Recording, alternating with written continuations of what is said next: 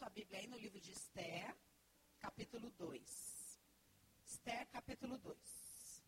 A palavra que o Senhor nos entregou para hoje é identidade e destino. E a gente vai começar essa palavra no versículo 10 do capítulo 2, que diz assim: ó, Esther, porém, não declarou o seu povo e a sua parentela porque Mardoqueu lhe tinha ordenado que não o declarasse.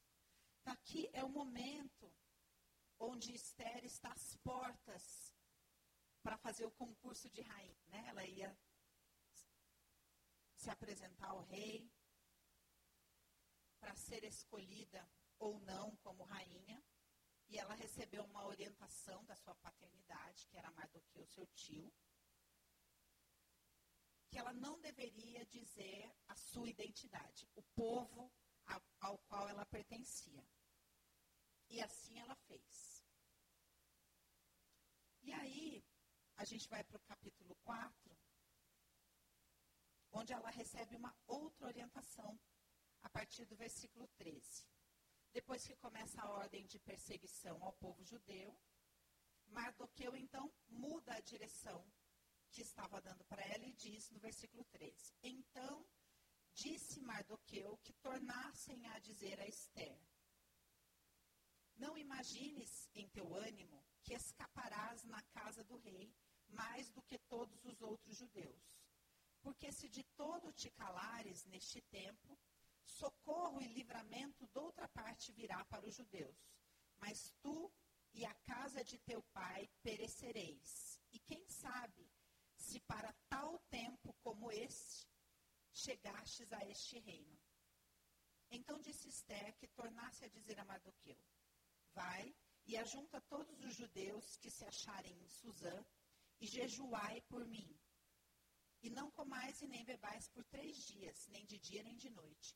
E eu e as minhas moças também assim jejuaremos, e assim irei ter com o rei, ainda que não é segundo a lei, e perecendo, pereço.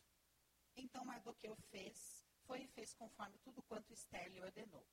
Aqui nós temos dois versículos que envolvem um tempo. O tempo onde Esther precisa se posicionar na sua identidade. Quando ela conversa aqui com Mardoqueu, ela fala: tá bom, chegou a hora de eu assumir a minha identidade, então eu vou entrar num jejum para me preparar para assumir essa identidade. Agora eu queria que você pensasse um pouco com o que, que Esther lidou. Pensa, Esther era órfã, foi adotada, não teve aquela coisa da segurança de uma família, de conviver com os pais, de ser criada como aquela filha querida. Ela morou de favor na casa do tio, teve que assumir uma série de responsabilidades que não eram dela, porque esse tio pelo jeito não era casado, então ela que tinha que cuidar, tinha que cozinhar, tinha que lavar, tinha que passar. Esther tinha opinião? Não. Esther tinha a oportunidade de manifestar a opinião dela? Não. Quando ela chega na, na, na casa do rei e começa a preparação, ela é, ela é orientada mais uma vez a não assumir nenhum tipo de posicionamento. Olha, o que quer que você, que disserem para fazer, você faz. Ela faz amizade com o eunuco, e aí ela deixa o eunuco escolher a roupa que ela vai vestir, as joias que ela vai vestir para se apresentar ao rei. Ou seja, até esse momento do primeiro versículo que nós lemos, Esther estava vivendo apenas a repetição da sua própria história. Vocês compreendem isso? No momento em que é um momento de guerra e ela é convocada a assumir uma identidade, ela vive um grande desafio. Porque ela é, ela é convidada a assumir algo que ela nunca foi rainha. E a grande questão aqui não é a rainha que usa uma coroa e que está à frente de um povo. Ela nunca teve a oportunidade de exercer governo sobre a própria vida, sobre a própria vontade, sobre, a, sobre aquilo que ela viveria. Ela nunca tinha vivido esse momento. E para viver esse momento, ela entra num jejum, onde ela tem que mergulhar em lugares espirituais. Para quê? Para integrar a sua história. Então, eu queria chamar a atenção de vocês a algumas palavras nesses dois versículos que nós lemos. O primeiro, no capítulo 2, é: versículo 10. Diz: Esther, porém, não declarou o seu povo. Aqui não diz, Esther não declarou o seu passado. Esther não declarou de onde ela tinha vindo ou a sua nacionalidade. Aqui diz: Esther não declarou o seu povo. Nós pertencemos a um sistema de origem, que é a nossa família, que é a nossa história, que começa a determinar o nosso destino. Aqui está dizendo o seguinte: Esther, num primeiro momento, não tinha condição de bancar o seu sistema de origem. Vocês compreendem isso? Não conseguia. Então ela fez o quê? Ela finalmente se separou daquilo e come, começou a viver um tempo bom. Um tempo onde ela não tinha nada daquilo, onde ela era tratada, as vontades dela eram realizadas, diferente do que ela vivia antes, que ela realizava a vontade das outras pessoas, ela cuidava do seu tio, ela era tipo uma empregada do seu tio. E de repente ela está num lugar onde todo mundo faz a vontade dela. O seu tio, preocupado de que talvez aquilo tivesse seduzido ela, fala para ela: Olha, Esther, não pensa que só porque agora você está vivendo uma vida boa, que você não vai ser atingida por aquilo que é o destino do seu sistema. Vocês estão compreendendo isso? Porque nós somos pertencentes a um sistema do qual nós vimos, né, da onde a gente vem. E Mardoqueu fala para ela assim: olha, não pensa que só porque agora parece que a sua vida mudou completamente, que o destino de aonde você vem não vai te alcançar. E ela então resolve mergulhar espiritualmente para poder dar conta da história de vida dela. Então, eu queria fazer algum, algumas pontuações aqui com vocês. Estou conduzindo vocês bem lentamente para vocês irem desacelerando, desacelerando, para a gente poder entrar num lugar profético aqui. Nós temos uma herança grega muito ruim. Que herança é essa?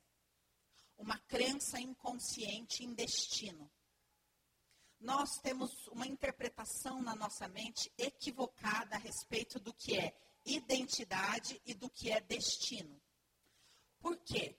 Nós já estudamos aqui, durante um longo período, a mente grega e como ela funciona. E a mente grega, ela faz o quê? Ela separa as coisas. Então, ela pega aquilo que a gente concebe como identidade e separa. Eu tenho uma identidade profissional, eu tenho uma identidade ministerial, eu tenho uma identidade na minha família. Às vezes a gente tem o hábito de, ah, na minha família me chamam assim, no meu trabalho me chamam assim, na minha igreja me chamam assim. E a gente escolhe uma das identidades mais importantes para sonhar que essa identidade tem um destino. E nós também emprestamos da filosofia grega uma compreensão de destino, que tem um pouco a ver com sucesso, que tem um pouco a ver com predestinação. Então, quando a gente fala destino, a gente pensa assim: ah, aquilo que eu vou ser, aquilo que Deus me fez para ser. E aí a gente pensa que tem uma parte da minha identidade que é mais importante que Deus escolheu, que Deus depositou em mim, e Deus vai pegar esta parte da minha identidade e vai fazer com que esta parte tenha um destino brilhante. Então a gente fala, não, eu estou esperando é, Deus me honrar, Deus fazer acontecer a promessa dele na minha vida, porque Deus disse que ia me usar, que ia me fazer, que ia acontecer. E toda essa, essa compreensão é uma compreensão emprestada da mentalidade grega e ela é maligna, ela não é bíblica. Então, olha o que a Bíblia diz no livro de Isaías 65. 65, versículo 11. Vamos ver a versão daqui. Vós, o que vos apartais do Senhor, os que vos esqueceis do meu santo, do santo monte, os que preparais uma mesa para a fortuna e que misturais vinho para o destino próximo. Também vos destinarei a espada e todos vos encurvareis à matança. O que o Senhor está falando aqui? O que, que o profeta está falando aqui? Que uma parte do povo dele tinha sido infectado por essa mentalidade grega e estava começando a oferecer sacrifícios a Deus a fortuna e ao Deus destino. E está dizendo o seguinte, que essas pessoas foram seduzidas por essa mentalidade grega e começaram a combinar essas duas atuações malignas, da deusa fortuna e do deus destino. Na Bíblia hebraica, esses deuses são chamados de Gad, sem o, sem o E no final, só G-A-D, e Meri. Meni, para o destino, e Gad para a deusa da sorte, ou a deusa da fortuna. Dentro da filosofia grega, esses dois deuses recebiam sacrifício juntos. E para quê? Para que o seu destino fosse um destino de fortuna. Vocês estão compreendendo isso? E isso é implementado na nossa mente em cada filme hollywoodiano que a gente assiste. E no fundo, nós somos ensinados a criar essa expectativa de que um dia, vai chegar um dia em que eu vou ter um destino hollywoodiano e com certeza nesse destino tem fortuna. Porque o povo foi aprendendo a associar destino com fortuna. Mas a Bíblia não trabalha com esse conceito de destino como predestinação. Porque a Bíblia não fala da predestinação. Por exemplo, existem palavras que existem dentro da, da mentalidade grega que não são bíblicas. Um exemplo disso, sucesso. Essa palavra não tem na Bíblia, você sabia? Não tem sucesso na Bíblia. Quer saber outra palavra que não tem na Bíblia? Felicidade. Felicidade, fortuna, destino, sucesso. São todas palavras vindas da filosofia grega e infiltradas dentro do entendimento hebraico. E nós, sem perceber, começamos a desejar isso e a misturar isso com as coisas do Senhor. E a primeira coisa que nós precisamos fazer é desconstruir esse altar na nossa mente, levantado a Deus a fortuna e levantado ao Deus destino. E entender que, biblicamente, isso não existe. E nós não podemos oferecer incenso de adoração a Deus a fortuna e ao Deus destino. E como que nós fazemos isso? tendo uma mentalidade hebraica. Qual mentalidade? A mentalidade de que para Deus todas as coisas são uma só. Então, o que acontece dentro da, desse pensamento grego? No pensamento grego tem uma deusa que é responsável pela fortuna, outra pelo destino, outra pelo amor, outra por isso, outra por aquilo, outra. E aí faz-se um sacrifício para cada um. A Bíblia trata de um único Deus. Tanto que Paulo, quando vai falar sobre esse Deus, fala ao de, o altar ao Deus desconhecido. Por quê? Ninguém conhecia esse Deus. Ah, mas ele é Deus do quê? Qual é o serviço que ele troca em troca de adoração? E nós precisamos reconhecer que a nossa mentalidade pensa em destino desta maneira pensa em fortuna dessa maneira e acredita que Deus, de alguma maneira, tem isso guardado para nós. Então, qual que é o grande problema? Porque as pessoas têm tanta dificuldade em é, assumir o próprio destino. Porque elas acreditam no quê? Eu tive uma história triste, como Esther, mas Deus tem planos para mim. Esses planos são meio de vingança quase.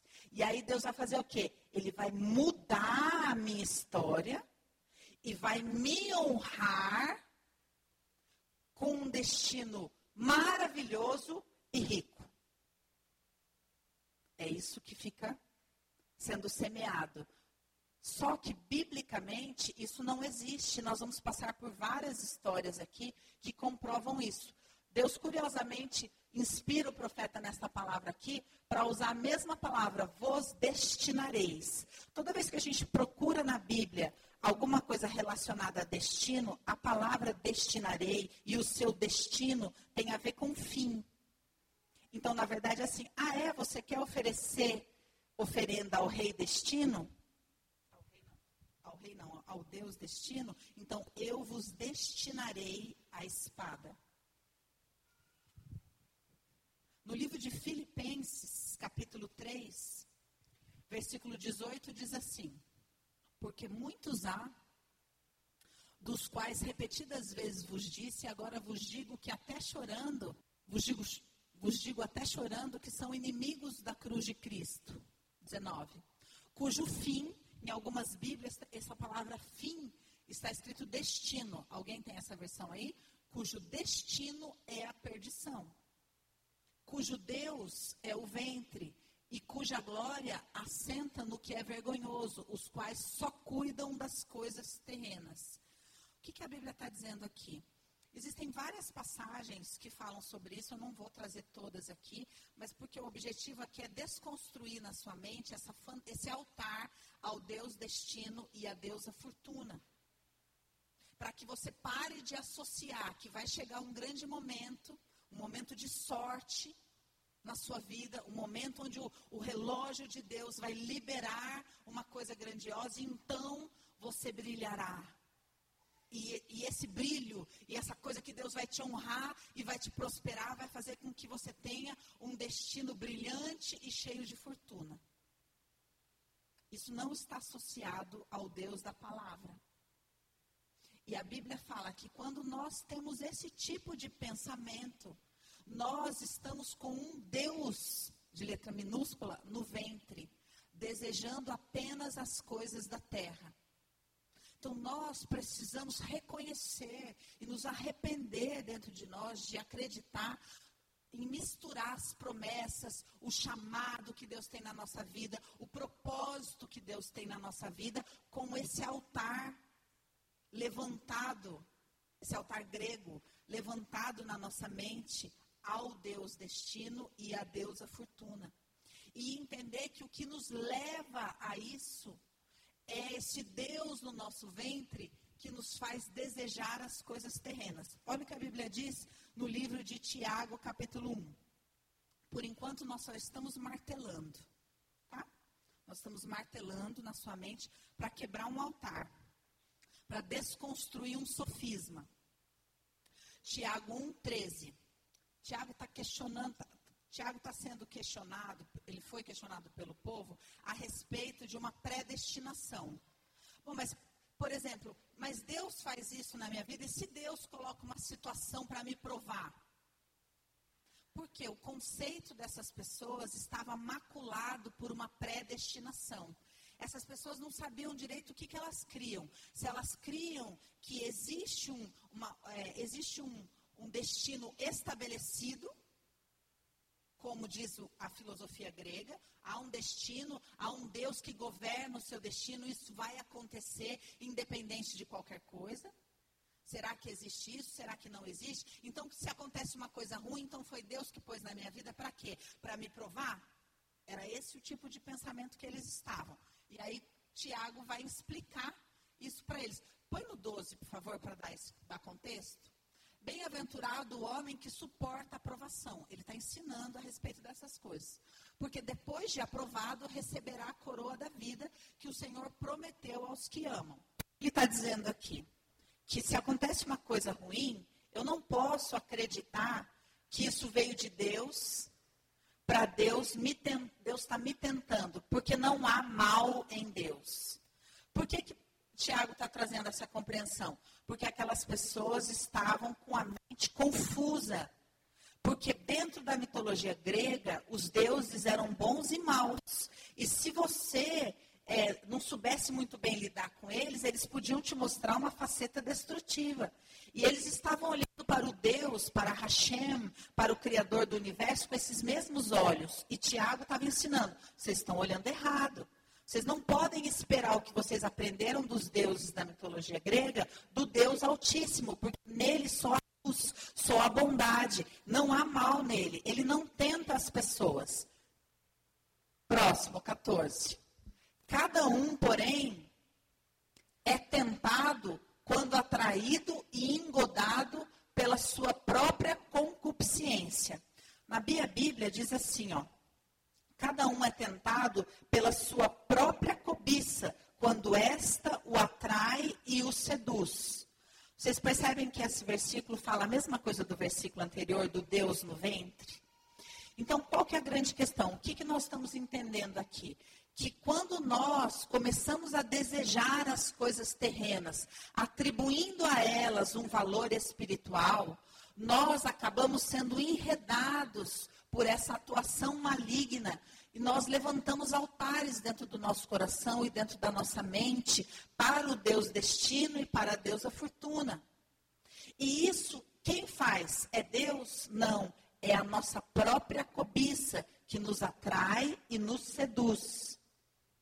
O que, que Tiago estava ensinando para essas pessoas aqui? Estava ensinando que não existe um destino pré-determinado para cada um de nós. Isso não existe. O que, que a Bíblia diz que existe? Existe um plano. Existe um plano. Este plano é pessoal? Não. Não. Porque Deus é Deus de povos, Deus é Deus de nação. E Ele nos convida exemplo, a Bíblia diz que a salvação estamos predestinados à salvação? Eu nasci no ventre da minha mãe e eu já tinha sido escolhida para ser salva? Não. A Bíblia diz que Deus predeterminou um plano de salvação. Se eu aceitar este plano e me submeter a ele, então eu entro debaixo da predestinação da salvação no plano. Vocês estão entendendo isso? Sim? Então vamos ler algumas coisinhas aqui, ó. A Bíblia diz no livro de Provérbios 19, versículo 3. Olha o que a Bíblia diz aqui, ó. A estultícia do homem perverte o seu caminho e o seu coração se irrita contra o. O que, que a Bíblia está explicando aqui? Que por a mesma coisa que a gente falou de Tiago, que a cobiça dentro do homem o atrai e o seduz e perverte o seu caminho. Mas quando, como o homem não tem consciência exata de aonde está a responsabilidade dele, aonde está de Deus, ele se irrita contra o Senhor. Então ele fala, ah, por que, que Deus permitiu então que acontecesse isso na, na minha vida? Por que, que Deus fez isso então? Ele não sabe o que, que foi Deus, o que, que não foi. A gente jamais pode atribuir uma coisa ruim a Deus. Porque em Deus não há maldade. Em, a Bíblia diz: em Deus não há sombra de variação. Mas a grande questão é que eu não sei exatamente até onde vai a minha responsabilidade ou o meu poder de mudar algo, até onde Deus já tem uma coisa pré-determinada.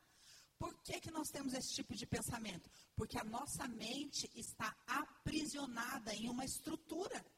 Nós estamos trabalhando isso na nossa mente, clamando para que o Espírito coloque luz e quebre essas estruturas gregas de pensamento. A Bíblia diz que todo sofisma, toda crença, todo sistema de pensamento que se levanta contra a soberania de Cristo tem que cair. O grande problema é que muitas vezes a gente não sabe aonde está esse altar, aonde está essa estrutura. E eu simplesmente interpreto a Bíblia a partir dessa crença errada. E é isso que nós estamos desconstruindo aqui, essa crença errada. Olha o que a Bíblia também diz no livro de Provérbios 16, versículo 33. Ah, não, volta lá no 16:1. Para vocês, para a gente ter o contexto, ó. Ao homem pertencem os planos do coração, mas a resposta da língua é do Senhor. Esse é o tema do capítulo 16. Versículo 33. A sorte se lança no regaço, mas Senhor, do Senhor procede toda a disposição dela. Na minha Bíblia está escrito assim: do Senhor procede toda a decisão. O que, que a Bíblia está abordando? O hábito de se buscar sorte. Está dizendo, os ímpios lançam a sorte no regaço. Lembra que a gente falou aqui na terça-feira que a mãe ia lá e todo mês lançava a sorte para saber se era um bom momento? Porque, queridos, o que eu quero que vocês compreendam é que espiritualmente existe o plano em que nós vivemos aqui, que é a terra, existe o segundo céu, onde a Bíblia diz no livro de Daniel que acontecem as batalhas espirituais, onde o anjo tem que travar uma batalha para poder chegar até Daniel. Neste segundo céu existe todo esse monte de hoste maligna, existe esse monte de Deus com letra minúscula que governa a vida das pessoas, que as pessoas entregam a vida para essas para esses seres que se movem por sorte, e existe o terceiro céu na verdade, existe mais que três, só que na verdade a gente vai trabalhar com esses três. Existe esse terceiro céu, e este terceiro céu é onde está o trono de Deus, onde está a vontade absoluta do, do Senhor, onde só existe o tempo hoje, com letra maiúscula do livro de Hebreus. Certo? A grande questão é que eu tenho que estar muito profundamente conectado a Deus para me conectar ao terceiro céu e não sofrer a influência do segundo. E esse segundo céu é o que está associado à sorte. Porque é a ação, ação é, permitida desses demônios. O livro de Jó diz que Satanás estava vindo de cirandar a terra e foi numa reunião. E foi falar, ó, oh, está acontecendo isso e aquilo. Aí Deus falou, você viu meu servo Jó? Ele fala, é, ele está vivendo assim porque você dá tudo para ele. Tira as coisas dele para você ver se ele vai continuar te adorando. Deus fala para Satanás: tá bom, você pode é, tirar as coisas dele, mas não toque no espírito dele. Não toque na alma dele, não toque naquilo que é meu. Essa autorização é uma autorização parcial que diz respeito à jurisdição do segundo céu. Vocês compreendem isso? Quando nós pensamos em destino, nós estamos relacionados a este lugar de segundo céu. Agora vamos voltar em Esther. É por isso que Esther adentra um jejum profundo de três dias. Porque ela não pode ficar sob a influência dessa relatividade do segundo céu. Ela precisa se conectar a esse terceiro céu, onde só existem as coisas eternas, onde acontece uma plena restauração da identidade espiritual dela. Amém? Muito bem. Desconstruímos os altares somos Esther. Amém? Nós somos Esther. Esther está durante esses três dias e começa a crescer em Esther a mesma disposição que começou a crescer em você. A disposição de viver uma identidade espiritual. Essa identidade espiritual tem força para prevalecer contra qualquer limitação de uma identidade humana. A grande questão aqui, e esse é o ponto que eu quero é, conversar com vocês para que vocês recebam revelação. Essas crenças que nós somos desconstruindo até agora, elas fazem com que a gente compreenda a identidade de maneira relativa e fazem com que a gente, no fundo, deseje deixar para trás a nossa história. Só que, espiritualmente, nós precisamos compreender que Deus, a mente hebraica, né, que é uma mente segundo a mente do Senhor, é uma mente sistêmica que integra todas as coisas. Por quê? Porque Deus é um Deus que transforma. Deus é um Deus de remissão, Deus é um Deus de redenção. Não faz sentido Deus pegar uma vida destruída e apagar a parte feia e falar: agora eu vou te fazer Agora a gente vai caminhar só com a parte bonita. Porque para isso a gente não precisa de Deus. Isso é o mundo. E a gente vivendo com o nosso próprio poder. A gente precisa de Deus para quê? Para integrar uma parte dolorosa, uma parte difícil. Esther poderia pegar essa parte órfã, essa parte adaça, essa parte de quem não se posiciona e falar: eu não quero mais me envolver com isso. Mardoqueu, desculpa, mas é o seguinte: você não tem palavra? Você não falou que não era para eu falar quem eu era, agora é para eu falar? Não, sua palavra tem que ser assim, sim, não, não, Mardoqueu, agora já foi. Foi o tempo, isso aí é a estação passada. Agora eu sou Esther. Que eu puder te ajudar, eu vou te ajudar, mas não me compromete. Principalmente porque agora eu casei, e agora eu estou debaixo do manto do meu marido, e agora não tem mais nada a ver com isso. Esther não podia fazer isso? Muitas vezes, quando nós não aceitamos a nossa história, nós queremos fazer isso. Falar, não, não, isso aí já foi. Isso aí, não, não sou mais isso não. Então, eu quero que você compreenda identidade não como uma parte fragmentada do seu ser, mas identidade como sendo a sua história como um todo. A orfandade de Adassa era a identidade de Esther. A solidão de Adassa era a força de Esther. É justamente por causa de todas as feridas que Adassa tinha com relação à perseguição daquele povo, que o Senhor deu a oportunidade de que ela vivesse para remir a história desse povo. Se a Daça não aceitasse a própria história nestes três dias, ela não teria condição de se levantar inteira para assumir a posição que Deus tinha para ela. Então compreenda uma coisa: quem não vive inteiro não tem destino. Por quê? Porque o destino não é essa fantasia que Hollywood vende para nós de que nós somos predestinados ao sucesso. Destino significa história de vida. Destino é minha história de vida. Quando, por exemplo, uma menininha nasce de um relacionamento que uma mulher teve aí com alguém que não deu certo e fica só a mãe e a menina, ou o pai vai embora, qualquer coisa. E a mãe olha para aquela menininha tão bonitinha e fala: Essa aqui é minha companheirinha. Essa aqui Deus me deu para ficar comigo. O que, que essa mãe está escrevendo? A história de vida daquela menininha, o destino dela, o rumo que ela está tomando. Entenda que quando a gente leu Isaías 65, 11 e 12, Deus fala: se você não está querendo oferecer, é, misturar vinho para o, o, o Deus destino, então eu destinarei, eu conduzirei vocês por este caminho. Destino é uma forma de se viver e não um fim na estrada. Esse fim é hollywoodiano. Bíblia não é assim. E se nós não conseguimos integrar a própria história, nós não liberamos a próxima página. Nós não liberamos os planos de Deus. Então, o que acontece? Eu chego na igreja com uma história de dificuldade, por exemplo, com uma história de adultério. Aí eu quero fazer o quê? Apagar essa história. Eu quero esquecer essa história. Eu não quero lidar com isso.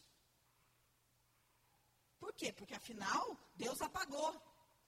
Deus fez nova todas as coisas. A gente gosta de fazer isso. Só que, se eu integro essa história, eu vou poder falar: eu tenho um ministério de casais, porque eu fui adúltero. E Deus integrou esta parte na minha vida. E Deus restaurou essa parte na minha vida. E eu posso falar abertamente: olha, eu tive uma história de adultério. Por quê? Porque Deus tirou a minha vaidade deste lugar. E a honra pertence a Ele. Só dá um testemunho que integra a própria história quem dá toda a honra a Deus. Se eu tenho uma história de vergonha, se Satanás acusa essa parte da história e eu não falo sobre essa parte, é porque eu tenho vergonha dessa parte. Eu estou querendo caminhar só com uma parte da minha identidade. Só que isso na Bíblia não existe.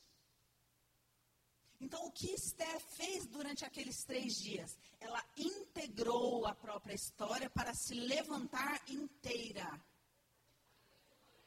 em Deus. E por isso ela pôde assumir essa identidade. Nós vamos ver isso em algumas passagens da Bíblia agora. Vamos começar com Jefté. No livro de Juízes, capítulo 11. Jefté, capítulo 11. Diz assim a história de Jefté.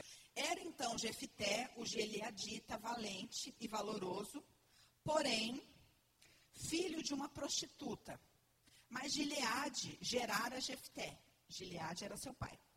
Também a mulher de Gileade lhe deu os filhos. E sendo os filhos desta mulher já grandes, repeliram a Jefté e lhe disseram: Não herdarás em casa de nosso pai, porque és filho de outra mulher. Vamos entender até aqui. Gileade era um homem de Deus certo? Era um homem que tinha nome ali na tribo, era um homem considerado.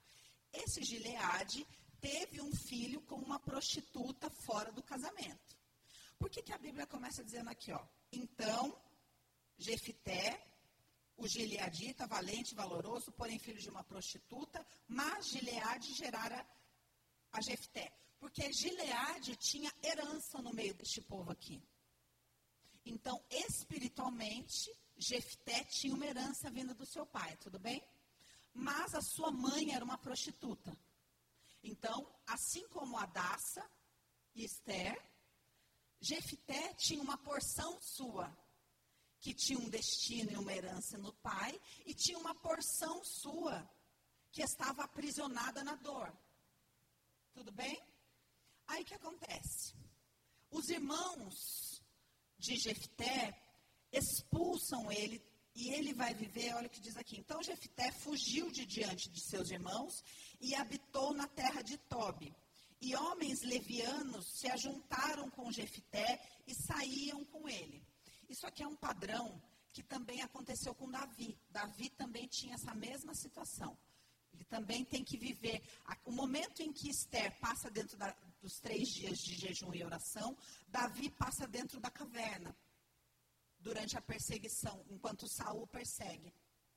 Quando Davi está ali dentro, a Bíblia diz que todos os homens meio perdidos, meio sem futuro, se juntam a Davi. A mesma coisa acontece aqui com Gileade. Ele vai e se envolve com essas pessoas meio com a vida perdida. Que consideram que a vida está perdida, né? Muito bem. E aconteceu o quê? Depois de alguns dias, os filhos de Amon pelejaram contra Israel. Aconteceu, pois, que com os filhos de Amon pelejassem contra Israel, foram os anciãos de Gileade buscar Jefité na terra de Tobi. Compreenda uma coisa, em Deus sempre vai chegar um momento onde nós somos convidados a nos posicionar e escolher qual é o destino que nós vamos escolher viver. O da nossa carne ou do nosso espírito. Nós, o grande problema que precisa ser desconstruído aqui é que nós temos a tendência a achar que para viver o destino do espírito, eu tenho que jogar fora o da carne. E o que eu estou tentando te mostrar é que você precisa integrar o da carne. Você precisa levar isso para Deus, você precisa aceitar isso para que a glória pertença a Ele. Jefité, então, os, os, anciãos de Gileade vão atrás de Jefité e disseram a Jefité no versículo 6: Vem e sê-nos por cabeça, para que combatamos contra os filhos de Amon. Esse aqui era o destino de Jefté. Assim como era o destino de Esther. Em Deus, sê-nos cabeça. Porém, Jefité disse aos anciãos de Gileade: Porventura não me aborrecestes a mim e não me repelistes da casa do meu pai? Jefté está bem resolvido? Jefté está lidando bem com a sua história? Não. Jefté conseguiu integrar isso? Não. Esther poderia falar, agora, né, Mardoqueu? Agora eu posso falar. Agora que é útil para você, então agora eu sou judia. Ontem eu não era, não, né? Mas agora eu sou. Se ela fosse barraqueira, ela podia tomar esse rumo, né? Agora eu não quero. Tá vendo? Chegar para as concubinas dela e falar: Deus me honrou. Deus me honrou, porque agora Mardoqueu veio, veio, veio me pedir favor. Mas aqui, ó, agora não. Agora eu estou aqui no meu destino. Jefté fez isso. Ah, agora vocês estão precisando de mim. Mas vocês não me mandaram embora? Não falaram que eu sou filho da prostituta? Pá, pá, pá, pá, pá, pá. Por que, pois, agora vieste a mim quando estás em aperto? E disseram os anciãos de Gileade a Jefité, por isso mesmo tornamos a ti, para que venha conosco e combata contra os filhos de Amon e nos seja por cabeça sobre todos os moradores de Gileade. Então Jefté disse aos anciãos de Gileade: Se me tornardes a levar para combater contra os filhos de Amon, e o Senhor nos der de diante de mim, então eu vos serei por cabeça? Quero que você compreenda uma coisa. Jefité, ele não tinha muito acertado dentro dele se Deus era com ele ou não era com ele, e também não podia muito confiar nas pessoas. Então ele fala: Bom, tá bom. Eles estão falando, Jefté, a gente quer que você seja nosso cabeça. Tinha condição, se a gente ganhar, você vai ser cabeça? Vocês compreendem isso? A, a coisa é, Jefté, por favor, seja cabeça. Era isso. Bom, fechado, onde que eu assino? Eu vou, eu, ganhando ou perdendo, ele seria o cabeça. Mas ele não está com a identidade integrada. Então ele fala assim: não, tá bom. Então, se eu ganhar, eu vou, eu vou poder ser cabeça? O que, que ele está dizendo? Eu não me sinto digno de, de ser cabeça. Mas se eu ganhar, eu vou conquistar o direito de ser cabeça. Eles já estavam entregando aquilo para ele, mas ele não conseguia enxergar. Aí ele fala: se o Senhor me permitir ganhar, vocês então me fazem por cabeça? Os caras falaram: vixe, negócio da China, já tinha prometido você ser cabeça ganhando ou perdendo. Fechou. E aí ele vai e ele vence. Aí o que acontece? Versículo 27. Jefité era um estrategista, que não dá tempo da gente ler aqui, mas ele manda cartas, ele integra toda a história de Israel, ele fala para os reis como é que se deu, por que, que você está vindo contra mim, Deus já tinha dado essa terra, não sei o que, não sei o que, e o rei resolve falar, não, é o seguinte, se quiser passar por aqui, vai ter que ter guerra. Então, olha o que a Bíblia diz no versículo 28. Porém, o rei dos filhos de Amon não deu ouvidos às palavras Jef, que Jefté lhe enviou. 29. Então, o Espírito do Senhor veio sobre Jefté e atravessou ele por Gileade e Manassés, porque passou até Mispá de Gileade, e de Mispá de Gileade passou até os filhos de Amon. Muito bem, o que está dizendo aqui? Deus era com Jefté, o Espírito de Deus veio sobre Jefté, Jefté atravessou a terra inteira, mas ele tinha mentalidade para compreender isso? Não. Então, olha o que a Bíblia diz. Depois que Deus já tinha sido com ele, a mesma coisa, depois que já tinha oferecido dele seu cabeça, olha o que a Bíblia diz. Versículo 30. E Jefté então fez um voto ao Senhor e disse: Se totalmente deres aos filhos de Amon na minha mão, aquilo que saindo da porta da minha casa me sair ao encontro, voltando eu dos filhos de Amon em paz, isso será do Senhor e o, e o oferecerei em holocausto. De novo, aquilo que ele já tinha ganhado, ele colocou uma condição, exatamente como ele havia feito lá. Por quê? Porque Jefté não tinha conseguido integrar a porção dele, que era filho da prostituta essa porção que ele, que ele ouviu, você não merece nada, você não merece, você não tem direito à herança, você não pode estar no nosso meio, aquilo era muito forte nele. Então, quando ofereceram que ele fosse cabeça, ele falou: Não, então beleza, se eu ganhar, vocês me façam cabeça. Depois o Senhor vem sobre ele, ele sente o Espírito de Deus, ele vence, e aí ele fala: Deus, se você for comigo, eu vou te dar uma outra coisa, eu vou te dar um sacrifício. Jefité conhecia ao Senhor? Não. O que, que acontecia nessa época? Aonde Jefté caminhava, porque ele andava lá no meio do povo perdido, era comum se fazer oferendas humanas aos deuses. E ele achou que o Deus eterno também se agradaria desse tipo de sacrifício, porque ele não conhecia. Então ele prometeu assim: Deus, se você me der vitória, quem sair, o que sair da minha casa ao meu encontro eu te dou. A pessoa que sair de dentro da minha casa, eu te dou por sacrifício. Ele mesmo fez esse voto. Foi lá, ganhou, e quando ele estava voltando para casa, a Bíblia diz que saiu ao encontro dele sua filha predileta. E ele compreendeu que ele havia dado, que ele teria que dar ao Senhor aquela filha. E a Bíblia diz que essa era uma menina virgem, então essa menina é, é, Jefté deu a ela dois meses que ela pudesse ficar com as amigas pranteando nos campos, porque ela seria oferecida em sacrifício ao Senhor. Agora, o que eu quero que você compreenda é o que acontece com uma pessoa que não integra a própria história. O filho da prostituta sacrificou a sua filha virgem. Vocês entendem isso? Da onde surgiu isso? Da cabeça dele da doença dele, da inabilidade dele de ter uma identidade em Deus. Ele próprio escreveu um destino compensatório de algo que ele não conseguia integrar. Vocês estão compreendendo?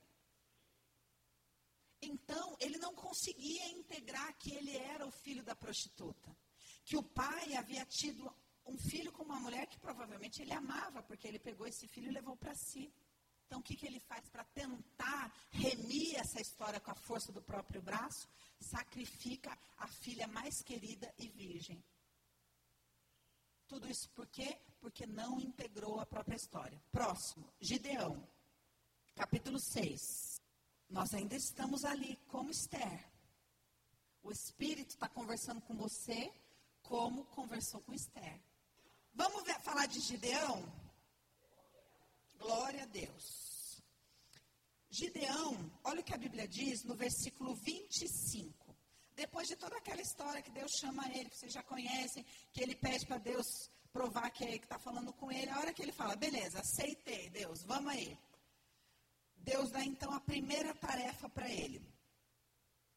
No versículo 25 do capítulo 6. E aconteceu naquela mesma noite que o Senhor lhe disse: Tomai o boi de teu pai, a saber, o segundo boi de sete anos, e derriba o altar de Baal, que é de teu pai, e corta o bosque que está ao pé dele, e edifica ao Senhor teu Deus um altar no cume deste lugar, forte, num lugar conveniente, e toma o segundo boi, e oferecerás em holocausto com a lenha que cortares do bosque. Muito bem, o Senhor apareceu a Gideão, porque Gideão estava malhando trigo, porque Deus identificou que Gideão não estava se conformando com aquela história, e Deus então chama Gideão, porque quer usar ele para libertar uma história. Tá? Libertar todo um povo.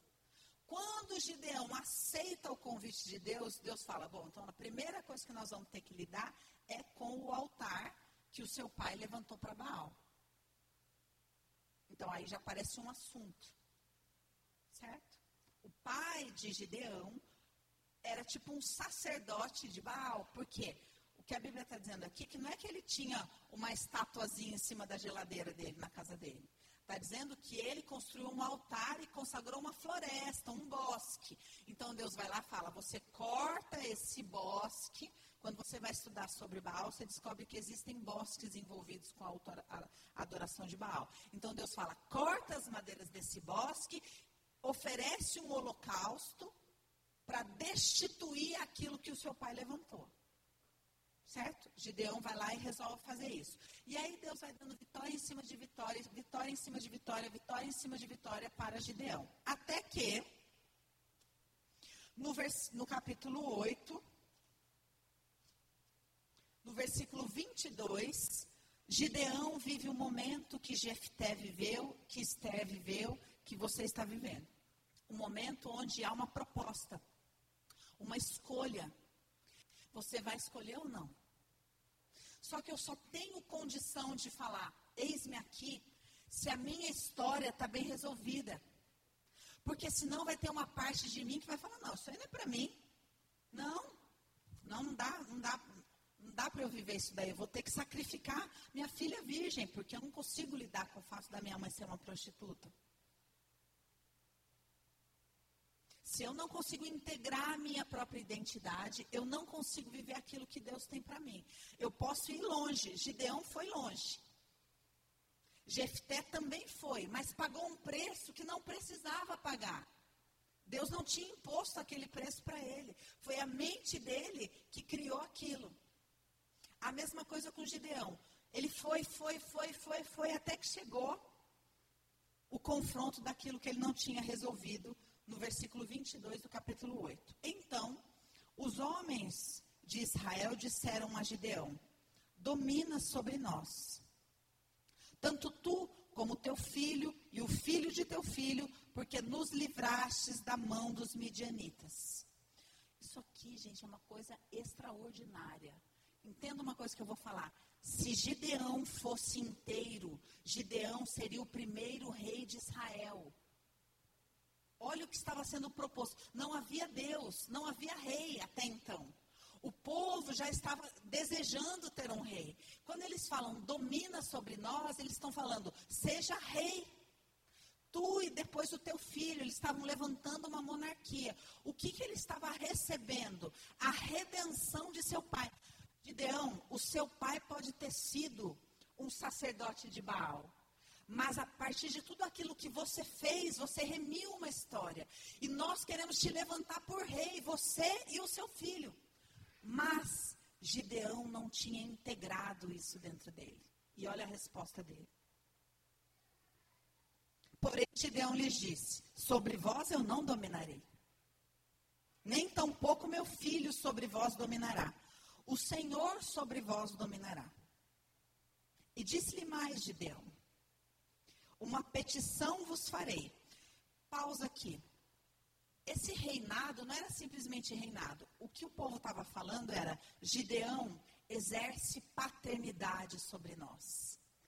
Essa era a ferida de Gideão. Gideão não tinha condição. Não, a minha relação com meu pai não foi boa. Meu pai foi um sacerdote de Baal. O meu pai não tinha um relacionamento com o Senhor. Então, no momento em que ele fala, o povo fala, Gideão, domina sobre nós, assume paternidade sobre nós, você e o teu filho, ele fala, nem eu e nem o meu filho. Porque como está cindido, eu não estou conectado em honra com meu pai, eu não tenho como passar a honra para o meu filho. Não, não vai dar para continuar mais a história. Vocês estão compreendendo? Sim? Agora, olha os problemas que está escrito aqui, ó. E disse mais Gideão: Uma petição vos farei. Dai-me cada um de vós os pendentes do seu despojo, porque tinham pendentes de ouro, porquanto eram ismaelitas. E disseram eles: De boa mente os daremos. E estenderam uma capa, e cada um deles deitou ali um pendente de seu despojo. E foi o peso dos pendentes de ouro que pediu mil e setecentos ciclos de ouro, afora as luetas e as cadeias, e as vestes de púrpura que traziam os reis dos midianitas, e afora as coleiras que os camelos traziam ao pescoço. E fez Gideão um éfode e pô-lo na sua cidade em Ofra. E todo Israel se prostituiu ali após ele, e foi por tropeço a Gideão e a sua casa. O que, que é um éfode, Tati? Um éfode é uma roupa de sacerdote. Olha os assuntos mal resolvidos. O que, que o pai de Gideão era? Um sacerdote. Deus apresentou a Gideão um destino. Exerce paternidade sobre esse povo. Reina sobre este povo, você e seu filho. Ele fala: não, isso aí eu não vou ser. E aí vem o espírito religioso. Não, seja só o Senhor. Eu quero ser sacerdote igual meu pai foi. Olha os problemas mal resolvidos. E aí ele faz um éfode, ele faz um negócio de ouro e levanta ali. E Israel inteiro se prostituiu na idolatria aquilo. Por quê? Porque ele não tinha remido a idolatria do seu pai dentro dele, não tinha jejuado naquilo, não tinha chorado naquilo, não tinha integrado aquilo ele se tornou exatamente aquilo. E isso enredou ele no destino, ou seja, na repetição da história do seu pai. Já ouviu falar, esse menino aí vai ter o mesmo destino do pai. Já ouviram esse, esse, é essa compreensão. Destino é a sua história de vida. E eu só posso viver o destino, a história de vida, os planos que Deus tem para mim, se eu consigo ter humildade o suficiente para integrar a minha própria história. Quem não integra a própria identidade fica atado no destino dessa identidade e não vive os planos que Deus tem. Vocês estão compreendendo isso? Vamos, só mais um pouquinho, tá bom? Vou falar, eu, tenho, eu posso falar sobre todas as pessoas da Bíblia, você vai encontrar isso aqui. Mas vou falar sobre Moisés. Muito bem. Moisés, vocês conhecem a história dele. Ele nasce com um plano de Deus. Deus tem um plano para ele: ser o libertador de Israel. Certo? E para formatar a mente dele, para que ele pudesse ter uma mente de governo, Deus faz com que Moisés seja levado para ser criado como príncipe. Tudo bem? Porque ele teria como libertar o povo se ele tivesse a mentalidade de escravo do povo? Teria? Não. Então Deus, para que o plano dele pudesse dar certo, ele vai lá e faz com que Moisés fosse criado como um rei, para que ele tivesse uma mentalidade de governo e pudesse então ser o libertador de Israel. Num determinado momento da sua história, ele fica sabendo quem era o povo dele, se revolta em conflito, porque ele não consegue lidar com duas identidades dentro dele.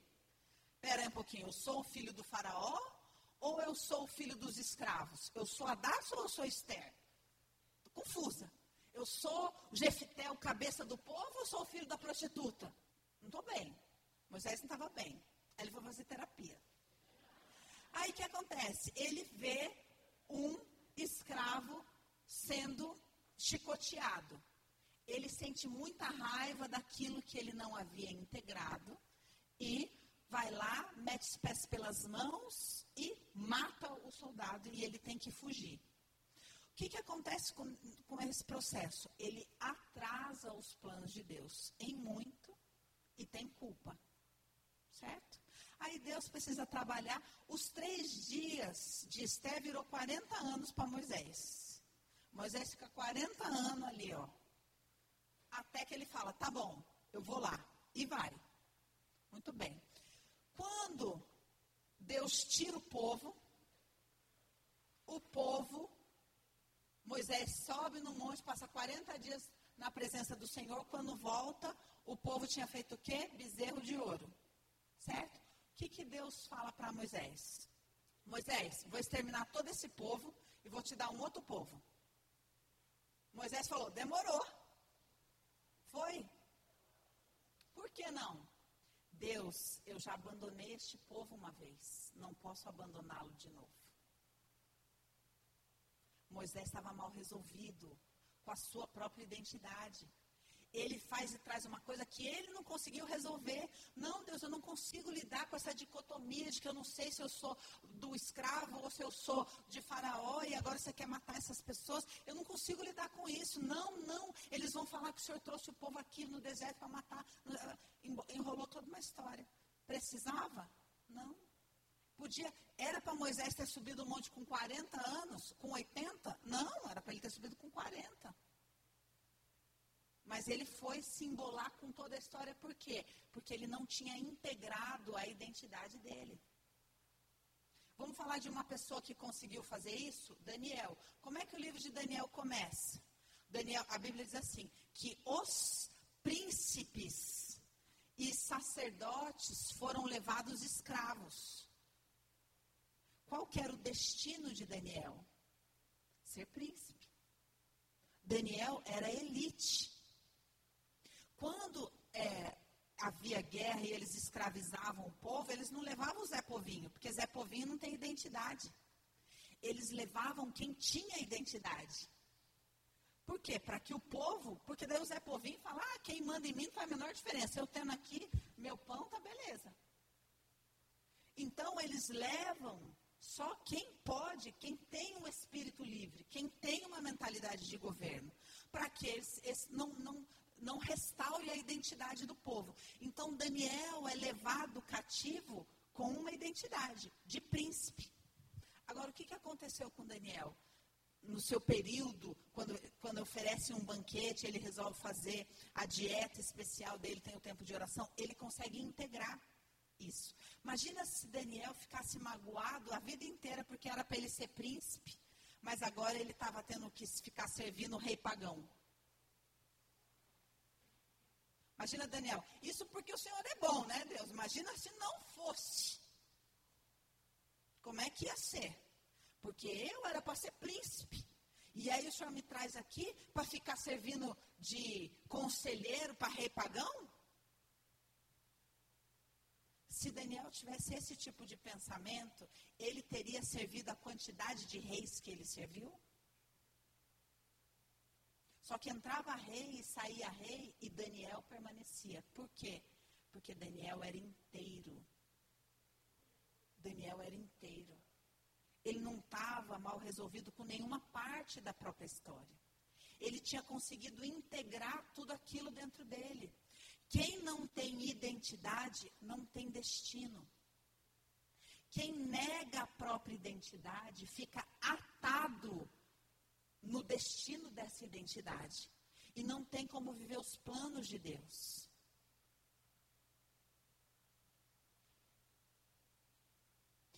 O Senhor está desconstruindo dentro da sua cabeça a fantasia de que Ele vai riscar a sua história para te dar um destino glorioso.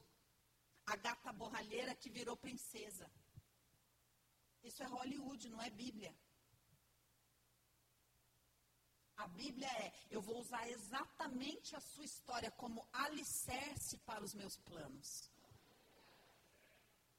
Só que enquanto a gente não consegue integrar isso, a, a nosso destino, os planos de Deus na nossa vida ficam atados guerra de destino. Não é guerra para a liberação de um destino grandioso. É guerra para a integração de uma identidade. O que, que aconteceu com aquele povo? Quantas vezes Deus chamou em Esdras, chamou em Neemias, um povo para ir restaurar uma identidade e teve um povo que falou: Eu não, vai você aí que aqui tá bom. E foram ficando, e foram ficando, negando a própria história, não se responsabilizando pela própria história. Até que estação após estação, o que aconteceu com eles? Foram perseguidos naquilo que eles não integraram. Então, esse, esse levante que acontece contra o povo judeu aqui, não é ai tadinhos não é, é geração após geração um povo que não queria guerrear pela própria história. Por isso que a vitória deles é agora eu te dou o direito de guerrear pela própria história. Te dou mais uma chance, porque você já rejeitou várias vezes essa chance. Enquanto a gente não integra a própria história, a gente acha que Deus deve para gente. Não, já não basta tudo isso, né, Deus? Agora ainda tenho que guerrear pela minha própria história? Nossa, hein? Então, aquele povo tem uma possibilidade de integrar uma identidade. Quando você vai conversar com um judeu sobre a festa de Purim, para ele, Purim é festejar uma identidade, ser judeu. É a integração de uma identidade, não é um destino.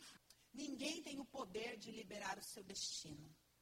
Você libera esse destino quando integra a sua identidade.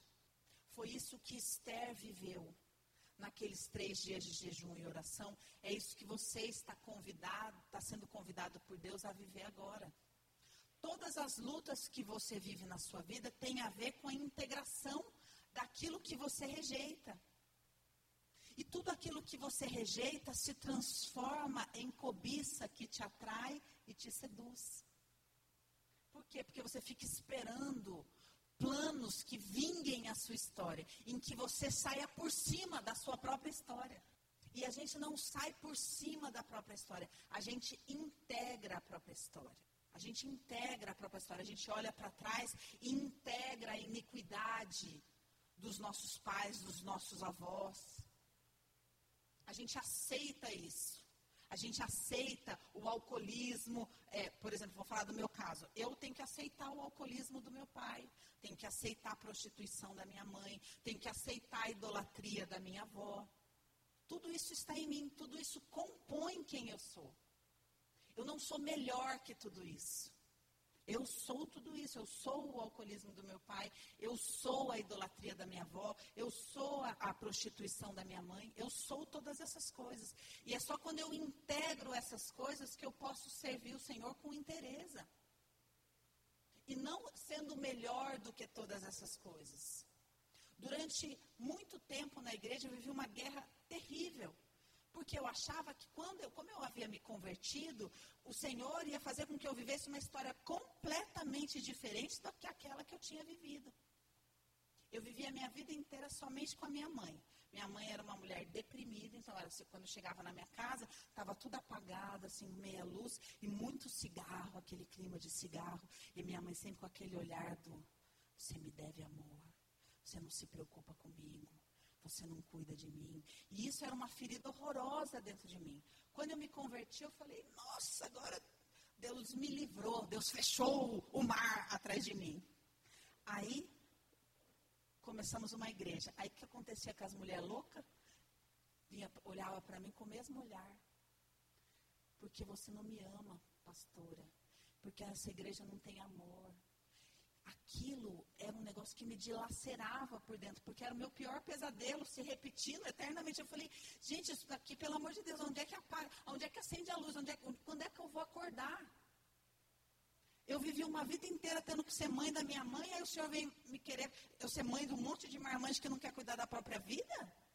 Isso aqui deve ser a piada de, a pior piada da história. Não é possível que o senhor tenha isso para mim.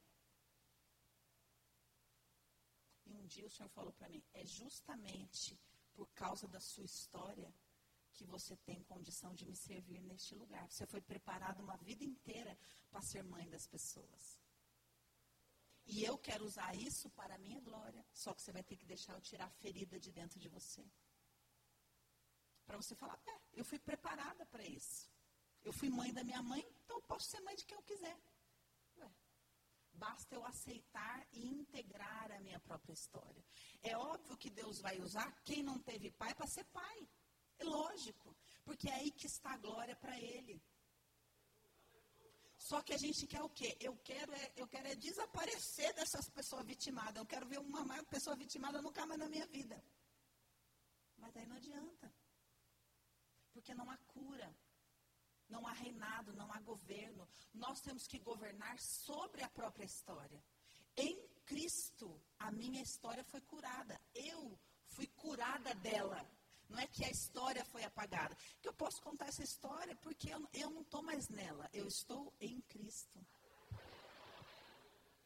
Você só vai viver aquilo que Deus tem para você, os planos que Ele tem para você, se Ele deixar, se você deixar Ele usar tudo que você tem de pior tudo que você julga feio.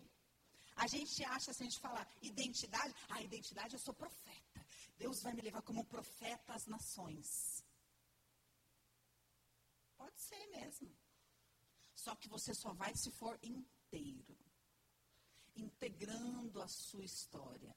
Se você tiver a disposição de, como Esther, adentrar no Senhor. E falar, Senhor, eu não quero ter vergonha de nada de nada. Faz diferença. Tudo isso o Senhor vai usar, tudo isso vai me capacitar. Toda a minha dor vai me capacitar, toda a minha vergonha vai me capacitar.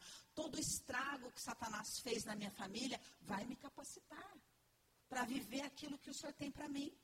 Mas só tem destino quem é inteiro. Davi foi preparado uma vida inteira. Uma vida inteira de rejeição Davi foi rejeitado pelo próprio pai a vida inteira para poder ser rejeitado por Saul. Davi ficou em crise naquela caverna porque ele estava revivendo o seu pior pesadelo. Quando Davi, depois de ser rejeitado pelo pai, pelos irmãos, conhece Saul e Saul fala: Nossa, você é maravilhoso, a sua vida é maravilhosa, a sua música é maravilhosa, eu quero você perto de mim. Davi fala: Papai, finalmente eu tenho um papai que me ama. De repente, esse papai tem inveja dele e começa a perseguir ele. Davi não consegue lidar com essa situação, tem que entrar na caverna. Deus leva o pai dele ali naquela caverna para falar: vamos integrar essa história, Davi, porque eu vou te levantar por pai. Só que você vai ter que integrar tudo isso. Vai ter que poder falar: eu fui rejeitada a minha vida inteira em toda a minha casa, todo mundo me rejeitou. Então eu não tenho o melhor problema. Eu tenho condição de ocupar essa história. O Senhor tem nos conduzido por um processo de integração, de responsabilidade, de conhecer a própria história. E é isso que você vai fazer hoje. Quando Gideão é levado ao seu momento de decisão, ele pede que o povo faça o quê? Me dá todos os pingentes de ouro de vocês. Porque ali era um momento de decisão. O Gideão faz o quê? Escolhe errado. Mas o que, que há naquele momento? Um sacrifício. Jefté, no momento em que ele vai definir as coisas, ele promete para o Senhor o quê? Um sacrifício. Ele promete a própria filha em sacrifício, pela liberação do destino dela. Esther, dele, Esther faz o quê? Esther fala: tudo bem, eu vou me preparar e vou à presença do rei, sabendo que qual era a pena para alguém que se apresentava diante do rei sem ser chamado? A morte. Não há liberação de destino sem sacrifício. E esse sacrifício, muitas vezes, é emocional, é sacrifício da própria história. O apóstolo falou aqui no domingo, é, na terça-feira. Se você não negar a si mesmo, a cruz não vence a forca. A forca é um destino maligno. A cruz é um destino em Deus. Mas para todas essas coisas há um sacrifício. Há um preço que nós pagamos. Um preço emocional, um preço espiritual, um preço de jejum, um preço de oração. Sem morte não há ressurreição, não há transformação. Eu quero que você pense nesse assunto que o Senhor ministrou você. Cada um de vocês foi levado por Deus a olhar para um assunto, não é verdade? Esse assunto é o que o Espírito está te ministrando que você precisa integrar. Colocando para o Senhor, Senhor, o Senhor sabe que a minha maior dificuldade é integrar isso aqui. No fundo, eu sempre imaginei que o Senhor fosse me livrar disso, que o Senhor fosse vingar isso. Que se o Senhor era Deus na minha vida mesmo, eu nunca teria que lidar com isso. Jamais imaginei que passaria por ali os seus planos na minha vida. E eu estou entregando essa oferta, Senhor, para que se abra espiritualmente este lugar. Para que o Senhor remova o peso, para que o Senhor crie a possibilidade de eu viver isso. Vamos orar. Espírito Santo, nós clamamos pela tua atuação dentro de nós. O Senhor diz na tua palavra que é o Espírito quem nos convence do juízo, da justiça e do pecado. Nós te pedimos, Espírito Santo, ministra-nos nos lugares mais profundos do nosso ser. Aquilo que estava escondido, rejeitado, aquilo que poderia ser usado contra nós, aquilo que tem retido a nossa força, a nossa esperança Venha a tua luz, Senhor, sobre este lugar. O Senhor diz na tua palavra: tudo eu posso naquilo que me fortalece. Todo, tudo eu posso naquele que me fortalece. Senhor, eu quero me levantar neste lugar mais ferido em mim. Eu quero me levantar em Cristo neste lugar. Porque neste lugar que eu me levanto como Esther, pronta para assumir um governo sobre a minha história, sobre aqueles que o Senhor me confiou. Eu não tenho mais vergonha da minha história. Satanás não vai usar mais a minha dor, a minha história contra mim. Eu me levanto inteira. Eu me levanto inteira para viver os teus planos porque é o Senhor quem usa todas as coisas para o bem daqueles que te amam. Senhor, nós confiamos nesta palavra, confiamos que o Senhor usará tudo aquilo que foi usado de acusação, de vergonha, de dor contra nós, como colaboração para os